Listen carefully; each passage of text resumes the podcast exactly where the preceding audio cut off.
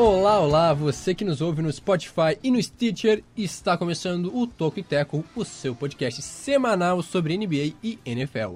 Seja muito bem-vindo ao nosso segundo episódio, é esse aqui que falará sobre a NBA. Já gravamos sobre a NFL e agora vamos falar sobre a NBA. Eu sou o Jonathan Momba, estudante de jornalismo na Universidade Federal de Santa Maria e ao meu lado direito está ele, Jonas Faria. Tudo bem? Tudo ótimo, Jonathan Mumba. E olha que coisa mais louca, né? Também sou estudante de jornalismo aqui da Universidade Federal de Santa Maria. É nós, é muito nós. É muito nós. E do meu outro lado, né, o lado esquerdo, está ele, Juan Grins. Tudo certo? Que também é estudante de jornalismo aqui no FSM e fica o questionamento de novo. É uma marca do, do podcast o questionamento. Será que somos todos colegas? Fica dúvida. Fica dúvida. Desculpa. Bom, é, eu estou bem, estou muito bem, na verdade. Uma alegria estar aqui gravando esse podcast. É, espero que quem esteja ouvindo esteja gostando também. Se não estiver gostando, fale por que não está gostando desse feedback, desse esse retorno que a gente precisa. Até porque críticas é construtivas, bom que se diga, são importantes, bem como os elogios. É, a ideia do Tokiteco, esse programa que você está ouvindo nesse momento, é trazer os principais destaques do basquete do futebol americano da terra do McDonald's. Muito bem, os destaques do nosso programa de hoje são justamente o Hofford, no Al Hofford, no Sixers, e o questionamento, melhor time do leste? Saberá já já. O Kemba Walker no Celtics e, por fim, a perda. O Milwaukee Bucks perdeu o Malcolm Brogdon e o Mirotic que voltou para a Europa. Coisa de louco, voltou, mas vamos né? lá.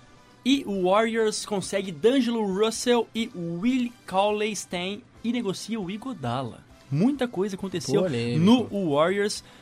Quem sabe, né? É, Veremos como vem para essa.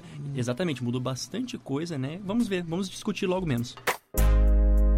Mas antes de comentarmos sobre os destaques, vamos rapidamente é, falar sobre a nossa relação com a NBA.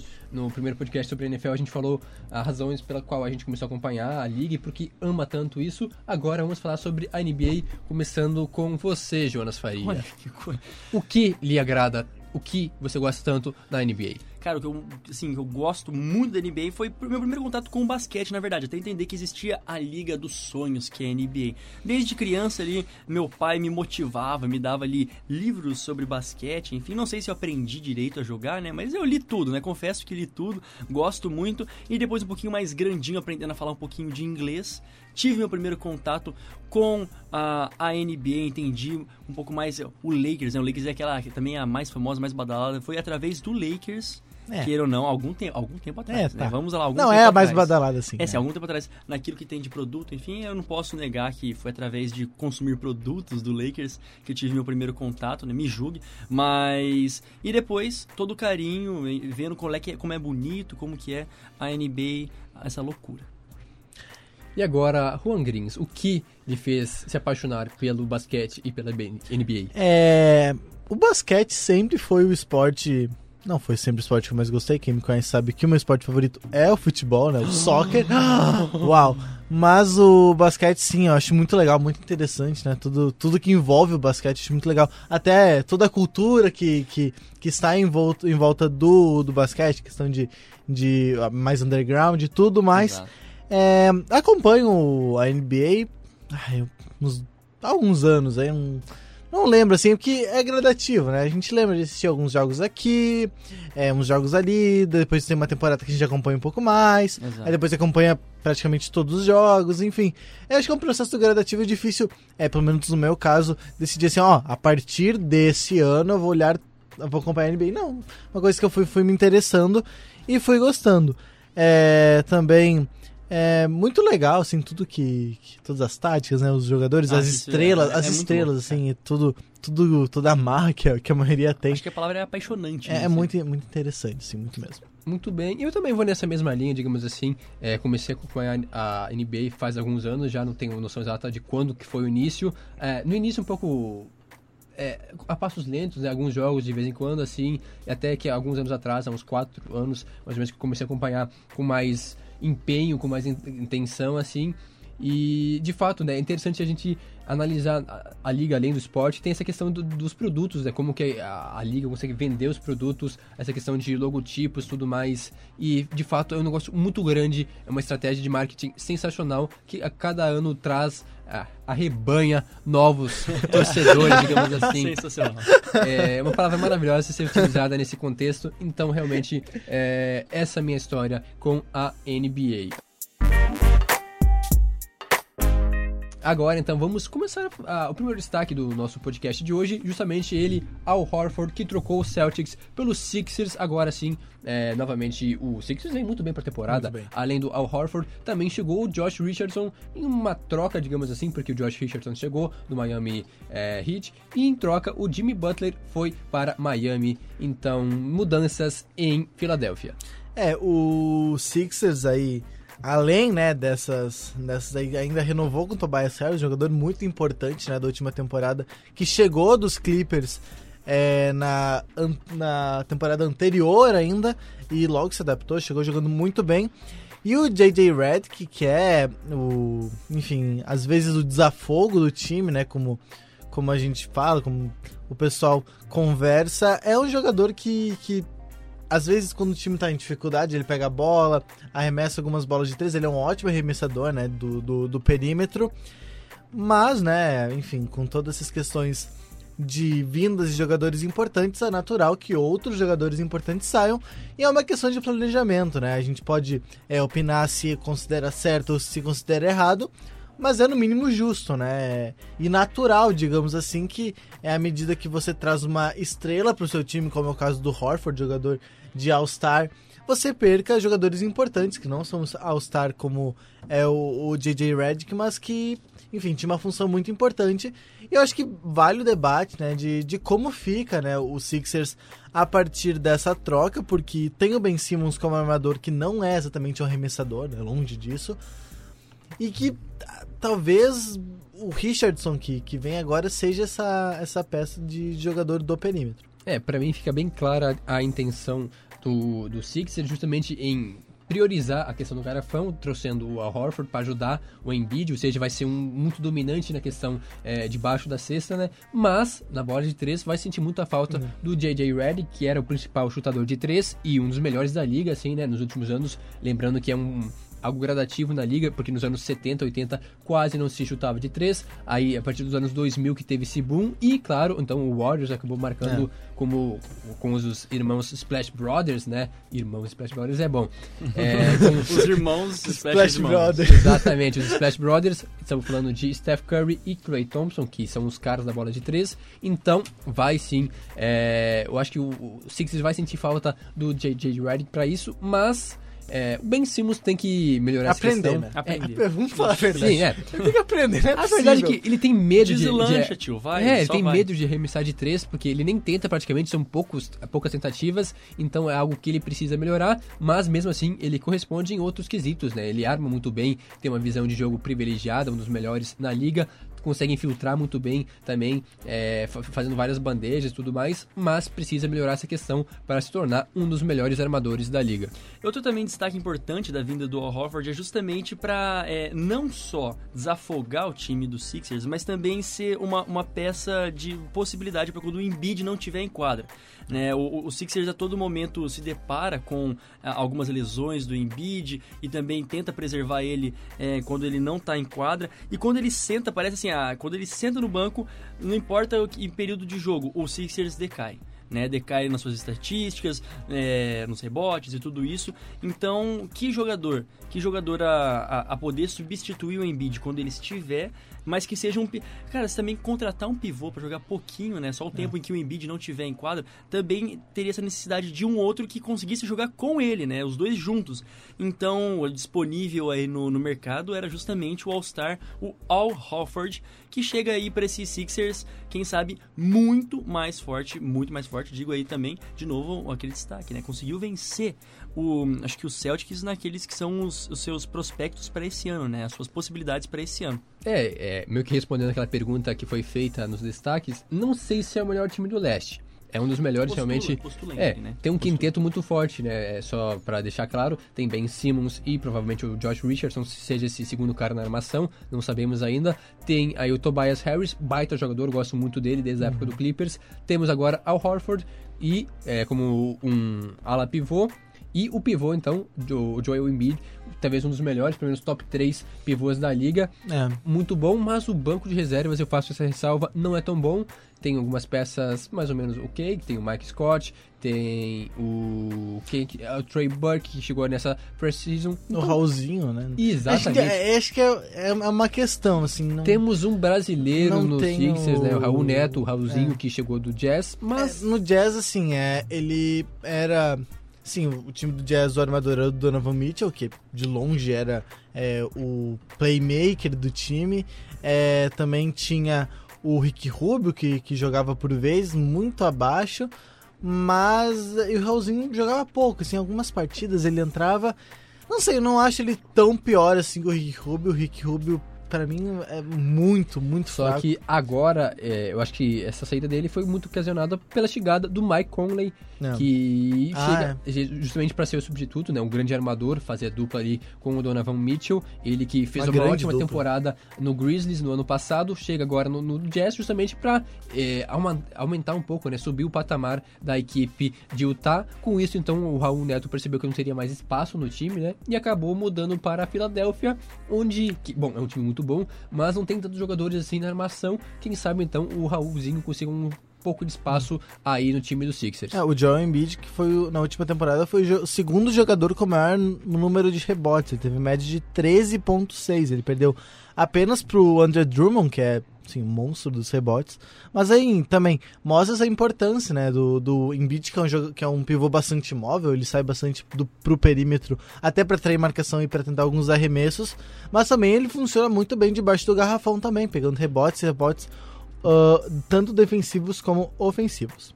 E quando o problema tá no banco, né? Quando a grande questão é o banco, é, é um bom sinal, entre aspas, né? Pelo menos É, aquele você- que é o, se quarto, você- o quinteto que Se começa. você for ver o Warriors, o banco assim não tinha valores assim é, que, que compensassem, Na né? temporada passada, Acho que nas últimas Shawn temporadas. Livingston, baita Mas é que banco. É.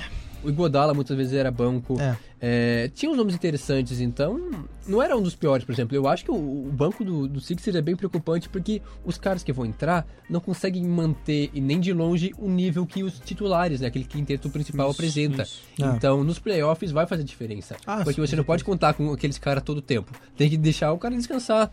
É, por exemplo, o- Embiid se doa muito pro time e tem um problema com lesões de vez em quando também, então ele não pode ser sobrecarregado. Tanto que trouxeram justamente o Al Horford para dividir um pouco dessa responsabilidade aí nos rebotes, tanto no ataque quanto na defesa.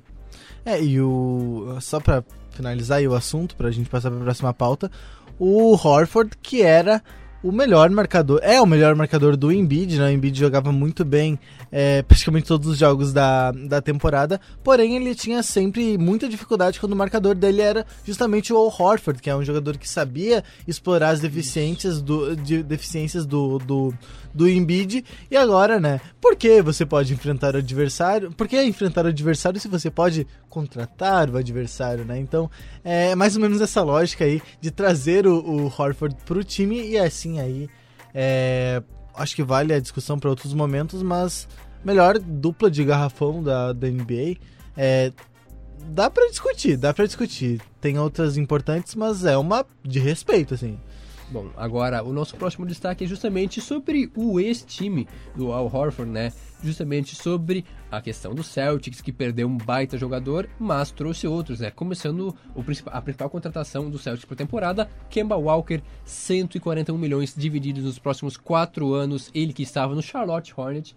É, com isso Cai agora dinheirinho, cai dinheirinho. Exatamente, chega para ser o, o principal jogador com a saída do Kawhi, que foi para o Nets. Com isso, então, Kemba Walker terá a função de ser o.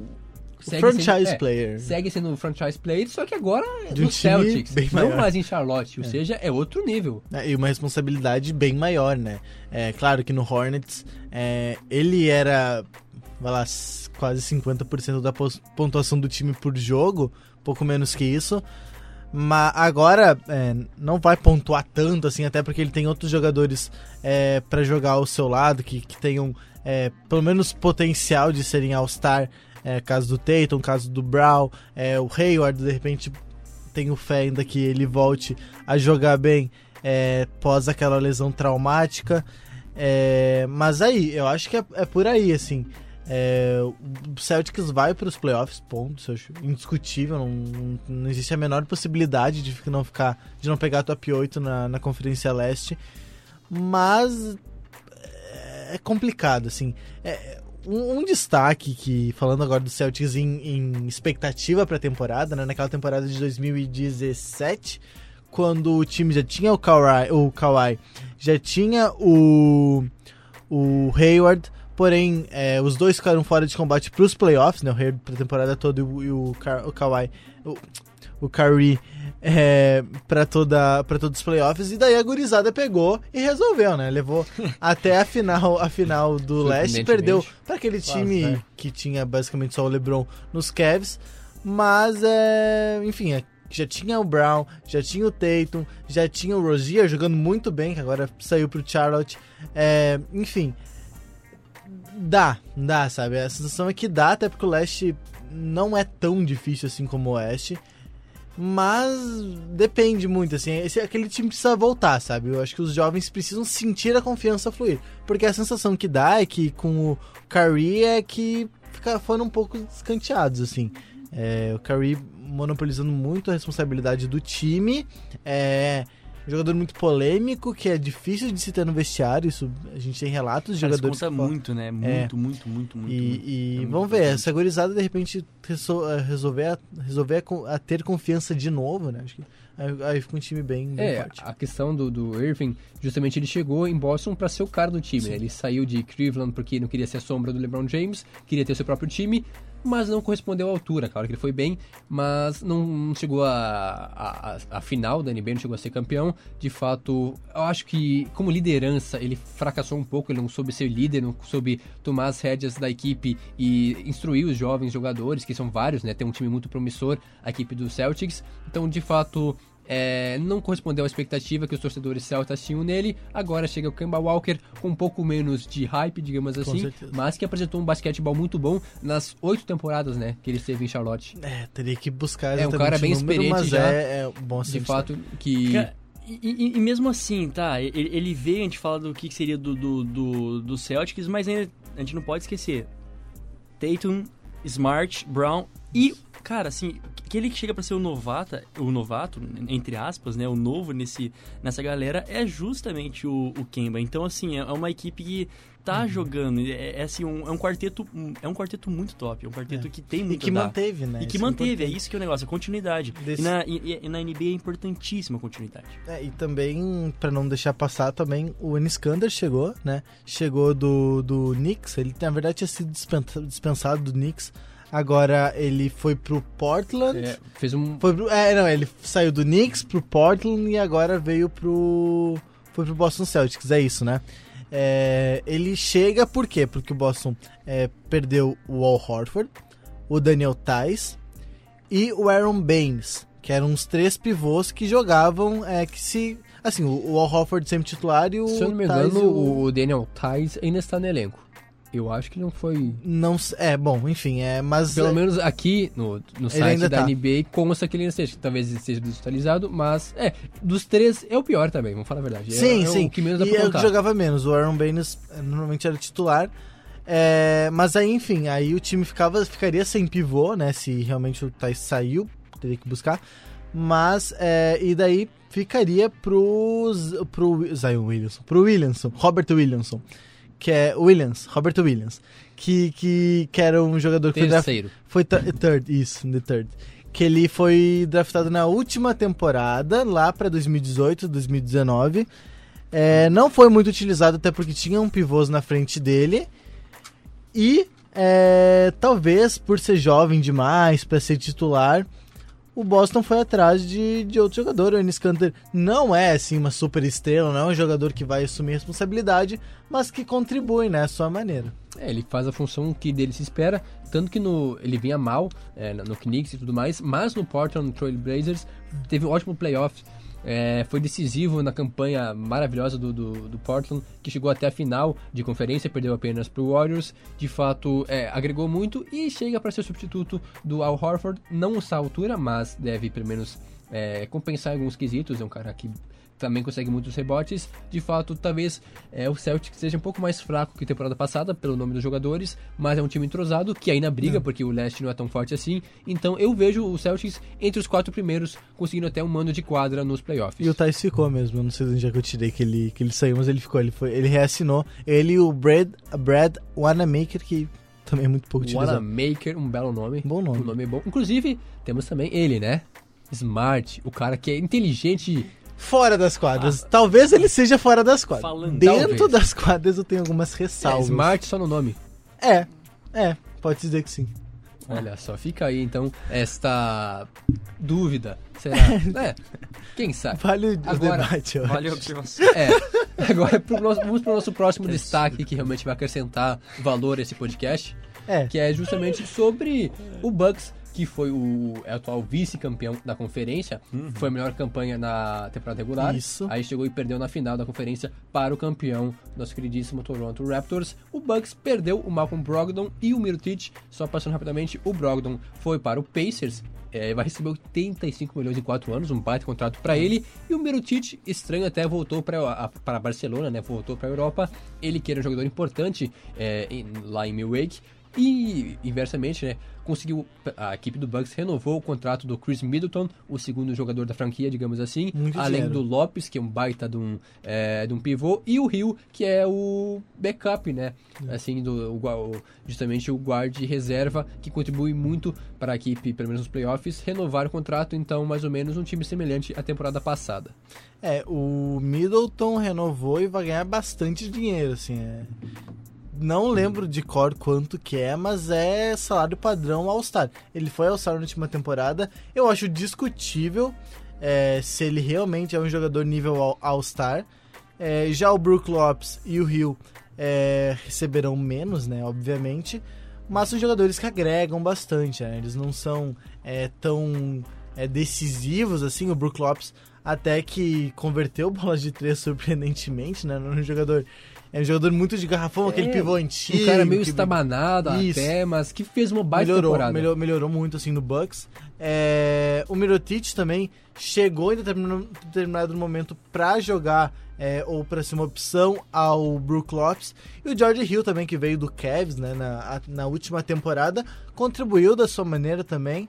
É, mas aí, eu acho que, assim, é, falta um parceiro à altura do Antetokounmpo, assim. Ele por si só, ele ele é um excelente jogador, ele foi MVP da última temporada, mas não sei, eu acho que é muito difícil ganhar uma NBA sozinho, assim, não, sendo... Não, é impossível ganhar NBA é, sozinho. Por exemplo, a gente vê o Raptors, pode ser que alguém diga, ah, tinha só o Kawhi. Não, um ah. baita time, tinha o Pascal Siaka. O Kyle tinha, Lowry. Até o Lowry, isso É, o Kyle Lowry, enfim, vários jogadores, Ibaka também contribuiu bastante. E pra mim ainda falta um pouco nessa questão do Bucks. De fato, né? O Middleton é o segundo nome da franquia, mas não foi All-Star na temporada passada, mas acho que não chega a ser uma baita estrela assim que, é, na ausência do Tetocompo, faça a função dele de chamar a responsabilidade para ele fazer 40, 50 pontos. De fato, falta alguém nesse nível, mas tem um elenco olhando aqui assim muito interessante, porque tem bons jogadores, nenhum deles é uma super estrela, né? Tem o Eric Bledsoe, tem é, reservas interessantes como o Pat Connaughton, que foi bem na temporada passada. Tem os irmãos Lopes, né? Tem o Brook e tem o Robin. e Lopes. também, se não me engano, chegou agora, né, pra temporada, o Wesley Matthews também. Isso, esse, pode esse, acrescentar é. bastante pro time. Então perdeu o Brockton, que era um jogador importante, talvez a, a perda mais sentida. A terceira força do time vai Pode, Pode dizer. dizer. que sim, mas mesmo assim tem um time interessante que vai brigar pelo, pelas altas posições mais altas no leste. A informação então é sobre o Middleton, é extensão de 5 temporadas, 178 milhões. Bastante dinheiro. 178 milhões. É, é salário aí talvez... Tá 35 milhões quase. É, é por temporada. É, e... 27 aninhos nas costas já fez a vida já. É provavelmente o máximo. Ele pediu o máximo... É, provavelmente deve ser o contrato máximo. Provavelmente uhum. ele recebeu o contrato máximo. Mas é isso, é, é a tendência, né? Não adianta você ter um, um bom time, querer manter esses jogadores esse bom time sem ter que pagar muito dinheiro por eles. Né? O próprio aconteceu com o Warriors, né? E que, é o caso do próximo. Que, é, exatamente. O, você tem. Você mantém o Curry? Mantém. Você mantém o Clay Thompson? Mantém. Mas você vai pagar dinheiro por eles. E é muito dinheiro. E aí. E aí que estoura o teto salarial, né? É Tipo, claro. Pra manter o jogador, você- o teu salary cap, entre aspas, é um pouquinho mais variável. Mas você não, você não tem mobilidade. Isso. não É, você, você pode né? estourar desde que renove. Mas Isso, Pra- exatamente. mas aí pra mantém você isso. recuperar o salary cap, pra, pra voltar a ter dinheiro em caixa pra trazer outros jogadores, leva um tempo, né? Justo. E bastante tempo. Trouxe o, o DeMarcus Cousins, né, que, que, que na última temporada, mas ele veio por contrato mínimo, ele aceitou receber o mínimo, daí pode contratar. Mas é uma exceção da exceção, assim. Agora, então, falando sobre o Warriors, vocês já deram spoilers. É, o Warriors perdeu, sim, é, jogadores importantes como o Kevin Durant, é, o Iguodala e tudo mais, mas trouxe outros baita jogadores. D'Angelo Russell, que estava no Nets, foi o principal jogador lá, e o Willie Cauley-Stein do Kings, que é um baita de um pivô, né, jovem, promissor, dois jogadores que agregam muito ao Warriors, que vai sim chegar chega mais uma vez forte. Claro que perdeu o Durant, para muitos o principal jogador. E não tem o Clay Thompson, que está lesionado, talvez perca boa parte da temporada, mas mesmo assim é um time que ainda briga. É, o Willie Kallenstein, ele chegou é, por um pouquinho a mais, recebeu um pouco mais do que 1,7 milhão de ah, dólares, né? O que é um, mais ou menos o salário mínimo ali de experiência na liga. Ele tá, ele tá recém na sua quarta temporada, um, um jovem ainda, ainda tem muito caminho para percorrer na NBA, mas que aceitou, né? Aí a gente tem que destacar de novo o que aconteceu com o Cousins, é, o poder de persuasão do Warriors, porque você convencer um jogador a, a receber o mínimo, né? Claro, o mínimo a gente tá falando de um milhão por mês. Mas é o mínimo, né? Um jogador, principalmente o, o Carlin que quando renova, se renovasse e quando renovasse com o, com o Kings, você viria muito dinheiro, né? Até porque um dos, dos principais jogadores da equipe, era um dos principais jogadores da equipe. Mas aceitou. Aceitou ir para uma franquia vencedora, é, que complica disputar a, o título esse ano, mas eu não duvidaria de um time que tem o Stephen Curry, né? Enfim, um jogador absolutamente clutch, né? Que, que, que, que decide em momentos complicados. Tem o Clay Thompson para voltar, né? Que daí é. Não sei, a gente tem que ver como ele volta, quando volta. Mas se voltar jogando assim, 50%, já é um acréscimo bem interessante.